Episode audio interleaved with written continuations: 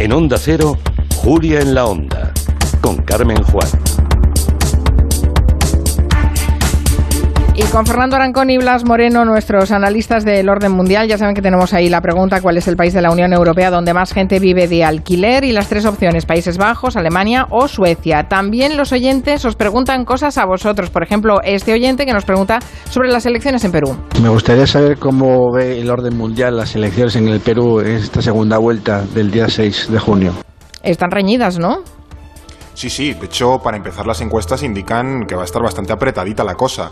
Hay dos candidatos, uno Pedro Castillo, que es el candidato de izquierdas, que le dan aproximadamente un 51% de intención de voto, y Keiko Fujimori un 49%, o sea, va a estar en el canto de un euro. Además, espera bueno, que haya mucha abstención debido a la desafección política que en general eh, hay en Perú. No parece que estas elecciones vayan a romper con la inestabilidad que, es habitual en el país, que va camino de cinco presidentes en cinco años, para que luego nos riamos de Italia. Eh, la política peruana ha estado marcada además por mucha corrupción, de eso además va la campaña electoral, ¿no? A las elecciones se presenta una candidata continuista y otro que promete eh, regeneración y cambio, pero no está muy claro si lo va a hacer.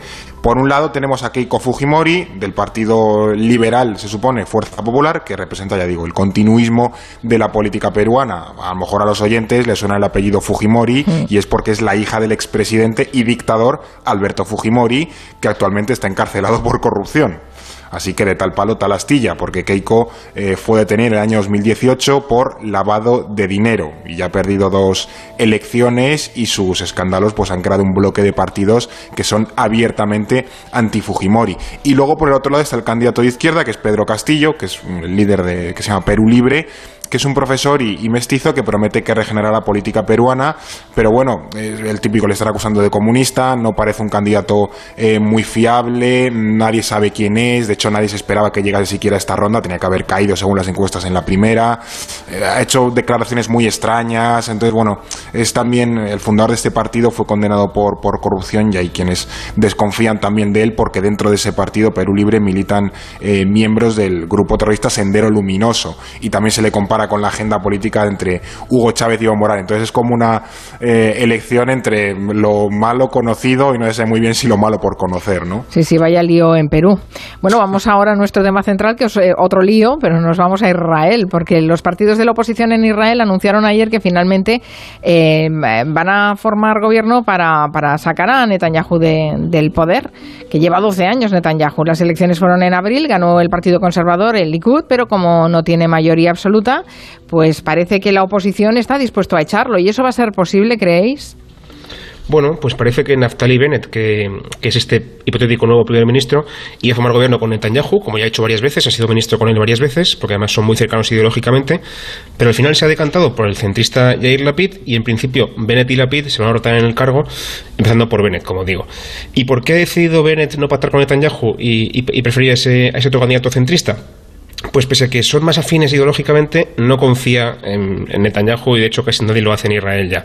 Lleva 12 años en el poder, como tú dices, eh, y es un maestro de las maniobras políticas para, conservar el cargo, pero por ejemplo, el año pasado, después de dos elecciones infructuosas, tras la tercera, o sea, ya habían votado tres veces, Netanyahu consiguió formar gobierno pactando con otro candidato derechista, con Benny Gantz, para repartirse el poder también, eh, digamos, rotándose en el cargo. Pero a los pocos meses Netanyahu rompió la coalición, aprovechando que todo iba muy bien con el tema de la vacunación en Israel y ha llevado al país a las cuartas elecciones en dos años. ¿eh? Y además, por si fuera poco, Netanyahu está manchado por varios casos de corrupción, así que digamos que no es un candidato fiable ni, ni mucho menos. ¿no? Y el segundo factor, además, es que en estas últimas elecciones, las de, las de abril, este otro candidato, Yair Lapid, el centrista, ha surgido con bastante más fuerza, con lo cual, bueno, digamos que la opción de Netanyahu ha perdido valor y la otra ha ganado un poco más de un poco más de enteros, ¿no? Netanyahu, evidentemente, pues se lo ha tomado fatal. Ha acusado a Bennett de llevar a cabo, literalmente, eh, el fraude del siglo, esto suena un poco a Trump, y también de entregar el poder a la izquierda radical y al islamismo, incluso llegando a comparar la nueva coalición con Bashar al-Assad en Siria o incluso con los gobernantes de Irán, ¿no? Que es el archienemigo israelí. Pero bueno, si nadie lo remedia, parece que Netanyahu va a perder el poder en unos poquitos días ya. Bueno, la política en Israel es bastante complicada. Yo creo que nos deberíais explicar exactamente eh, quién, qué partidos formarían este gobierno y cómo quieren que funcione porque eh, que es uno de su padre y otro de su madre. Sí, la política israelí es un cacao descomunal.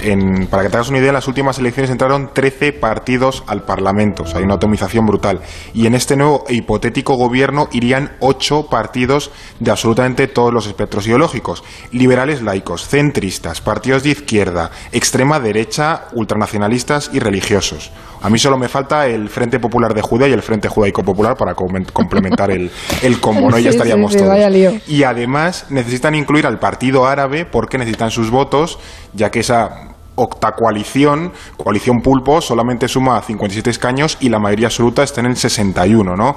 Entonces esto nunca había pasado antes en la historia de Israel, nunca había habido un partido árabe islamista en el gobierno o cerca, ¿no? Y como se ve, pues la coalición sería una mezcla de diversas ideologías que lógicamente chocan en, muchas cuestiones, ¿no? Por ejemplo, el partido de izquierda eh, Meretz se opone al asentamiento judío en los territorios ocupados y apoya la solución de los estados, mientras que el partido de extrema derecha Nueva Esperanza sí apoya la expansión de los asentamientos o incluso la anexión de partes de Cisjordania y evidentemente no quiere ir nada de la solución de los dos estados. De hecho, el propio Bennett es un escolono judío que debe negociar ahora con el Partido Árabe. Entonces es como un poco casi distópico a la, política israelí. Aunque es cierto que el bloque de coalición está siendo eh, pragmático y voy a intentar dejar aparcados un poco temas polémicos a un lado, es consciente que sus diferencias ideológicas eh, van a sufrir, pero eh, intentan llegar a un acuerdo. Han dicho que al menos durante el primer año, ya digo, van a intentar dejar eh, los, los temas espinosos aparcados.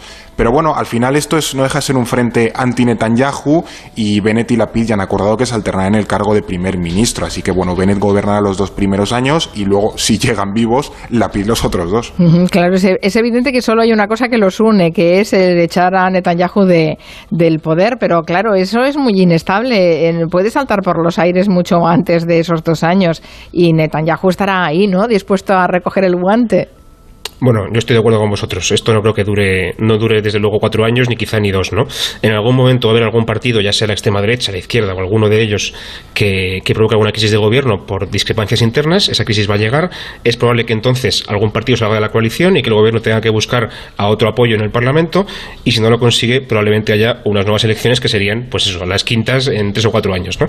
Y es ahí cuando Netanyahu quizá podría volver a aparecer presentándose como hace siempre como el único que puede asegurar un gobierno estable. Al fin y al cabo, tú lo decías, ha sido eh, primer ministro durante 12 años consecutivos y de hecho ha sido el que más tiempo ocupaba el cargo en toda la historia del país, 15 años en total, y además sigue siendo el político que más apoyos tiene en el país, porque en las últimas elecciones sacó el doble de votos que su rival más cercano, que es eh, la PID, ¿no? Sacó un 24%, mucho más que el resto de partidos. La gran duda que hay ahora es que Netanyahu eh, puede no seguir siendo el líder de su partido cuando esa oportunidad se le presente, porque tiene varios juicios pendientes, como decía antes, por temas de corrupción bastante graves, que se van a reactivar ahora, que ya no es primer ministro, y esos escándalos, bueno, pues puede quizá que no afecten a su popularidad o puede que la acaben de malograr definitivamente. Y eso es lo que creo que al final va a definir si la carrera política de Netanyahu empieza a acabarse ahora o si solamente está como en pausa hasta que pueda volver al poder porque aún le queda mucho carrete. En fin, bueno, que nos tiene muy entretenidos Israel, eh, no solo por sus políticas internas, sino también por todo lo que hace en general. Vamos a, con las noticias de la semana, vamos a mirar a la Unión Europea, porque se ha sabido, esto es bueno también, que el Servicio Secreto danés cooperó entre 2012 y 2014 con la Agencia de Seguridad Nacional norteamericana, estadounidense, para permitir escuchas a líderes europeos. Esto es un escandalazo, que miembros de la Unión Europea estuvieran en todo esto. Esto es muy escandaloso. Sí, absolutamente. Y, además es que esto traía cola. De hecho, bueno, no sé si se acordarán los oyentes. Eh, en 2013 se supo que Estados Unidos había estado espiando a Angela Merkel, esto es época Obama, y otros altos cargos de países europeos amparándose en la famosa ley de escuchas que el, Parlamento, bueno, el Congreso estadounidense aprobó tras el 11S. La noticia pues acabó destapada y lógicamente empañó las relaciones entre Estados Unidos y Alemania. Y ahora lo que ha sacado la prensa danesa es que los servicios secretos de Dinamarca estaban al corriente de todo y que de hecho estuvieron ayudando a Estados Unidos a espiar altos cargos de Suecia, Noruega, Francia y Países Bajos. O sea, incluso permitió que la, agenda, la agencia eh, estadounidense espiase a, los, a los propios ministerios de finanzas eh, y exteriores de Dinamarca. Entonces, no se sabe muy bien por qué lo hicieron, o sea, no, no están claras las razones. Se cree que el servicio secreto eh, danés simplemente eligió como socio global a Estados Unidos en vez de a los socios de la OE y fue un poco el, precio a, pagar, ¿no? Eh, en caso de ser cierto, es un auténtico escándalo, o sea, con todas las letras. De hecho, tanto eh, Macron como Merkel, como los propios partidos de, izquierda daneses, están pidiendo explicaciones al gobierno y a los ministerios salpicados. No ha habido ningún precedente así en la historia reciente de la Unión y es lo último que necesita o que necesitamos ahora la organización es precisamente mostrarnos divididos, ¿no? Porque en dos semanas se celebra la cumbre del G7, a la que evidentemente irá el, Joe Biden, el presidente de Estados Unidos, y también estarán por allí Alemania, Italia y Francia, y a ver con qué cara se saludan, ¿no? Porque hay que dar también una imagen de cierta unidad y fortaleza. Hablando de Joe Biden, ha paralizado el permiso de las petroleras para perforar el refugio nacional de vida silvestre del Ártico. Eh, tanto demócratas como republicanos habían luchado por permitir la extracción de gas y de petróleo en la zona. Fue Trump quien lo autorizó y él lo ha paralizado. Sí, Trump lo autorizó eh, en este refugio nacional de vida silvestre del Ártico, que es un área protegida de casi 8 millones de hectáreas al norte de Alaska y que es un hábitat natural muy habitual para renos y osos polares, ¿no? es una zona protegida. El problema es que allí también se calcula que hay hasta unos 11.000 11 millones de barriles de petróleo y ya sabemos que Trump pues, no era muy amigo del ecologismo y mucho más del petróleo. ¿no? Ahora Biden, como dices, ha decidido imponer una moratoria, una suspensión a ese permiso para analizar primero cuál es el impacto medioambiental y también revisar si Trump decidió ese permiso de manera legal. Eh, y además, para poner un poquito de contexto, hace un par de semanas que la Organización Internacional de la Energía sacó un informe bastante contundente diciendo que tendríamos que dejar ya de aprobar proyectos petrolíferos si queremos detener el calentamiento global. No podemos seguir sacando petróleo de la Tierra si queremos que, esto se detenga. ¿no? ¿Qué ocurre? Que esto no significa que vaya a cancelar las extracciones Biden, simplemente las suspende eh, y además tiene en contra a los republicanos e incluso a gente de su propio partido, de los demócratas más moderados, porque se pueden prohibir esas, esas perforaciones petrolíferas, ¿no? porque creen que atenta contra la economía.